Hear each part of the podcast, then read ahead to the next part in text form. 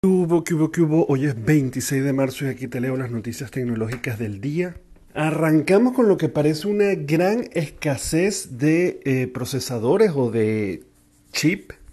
Y es que Qualcomm se le complica dar abasto a la industria de smartphone debido a la escasez de chip, según dice Reuters.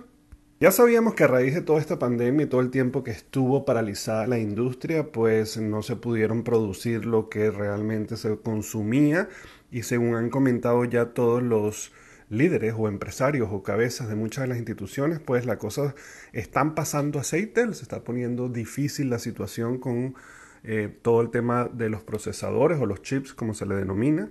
Al parecer a Qualcomm le está costando satisfacer la demanda de procesadores tanto de smartphone como para otros dispositivos debido a esa escasez que ya suena desde hace varios meses. El problema no solamente es con Qualcomm, también es con Samsung que produce los suyos y usa algunos de Qualcomm y pues eso les está afectando a ellos también. Según comentan todos, pues esta escasez puede durar hasta finales de año. Por ahora no se está viendo afectado de cara al público, todo está funcionando de la misma manera, están saliendo la misma cantidad de teléfonos que siempre, se están haciendo los mismos lanzamientos, pero como que eh, pudiéramos ver este afectado en los próximos días, quizás, no sabemos, veremos a ver qué pasa en los próximos meses. La línea de televisores OLED 2021 del G comienza en unos 1.300 dólares. Finalmente han revelado los precios de la mayoría de sus televisores 4K 2021. Y es que los precios de la serie A1 comienzan en 1.299 y llegan hasta 3.199 para un modelo de 77 pulgadas. Una de las cosas que resaltan pues es el acostumbrado alto contraste de colores vivos de OLED que eh, muy pocos tienen ese privilegio cuando lo comparamos con otras marcas.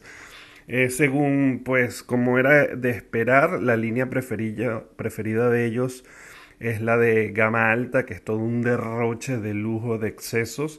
La línea C1 de nivel medio comienza en 1500 para un modelo de 48 pulgadas y 3.800 casi dólares para una de 77 pulgadas.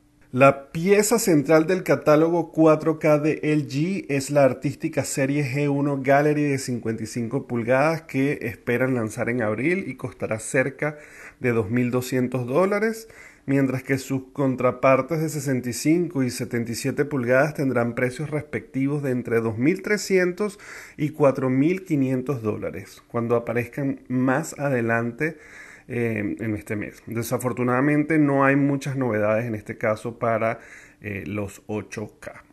Yo la verdad que no entiendo para qué un televisor tan grande si probablemente no nos caben en las casas y pues a una distancia prudencial que es lo que puede haber cualquier sala con más de 40 pulgadas ya es un exceso que no puedes disfrutar, pero bueno, para muchos barco grande ande o no ande.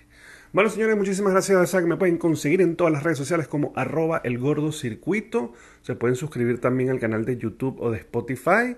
Eh, pueden ver en todos los perfiles de mi cuenta un link donde está el menú de todas las cuentas en donde estoy, los chats, cómo me pueden contactar e incluso hasta los non-fungible tokens que he ido abriendo para el Gordo Circuito para estar en la moda, pero también, bueno, para tener una forma de sustento en lo que es todo este trabajo. Nos vemos mañana. Bye bye.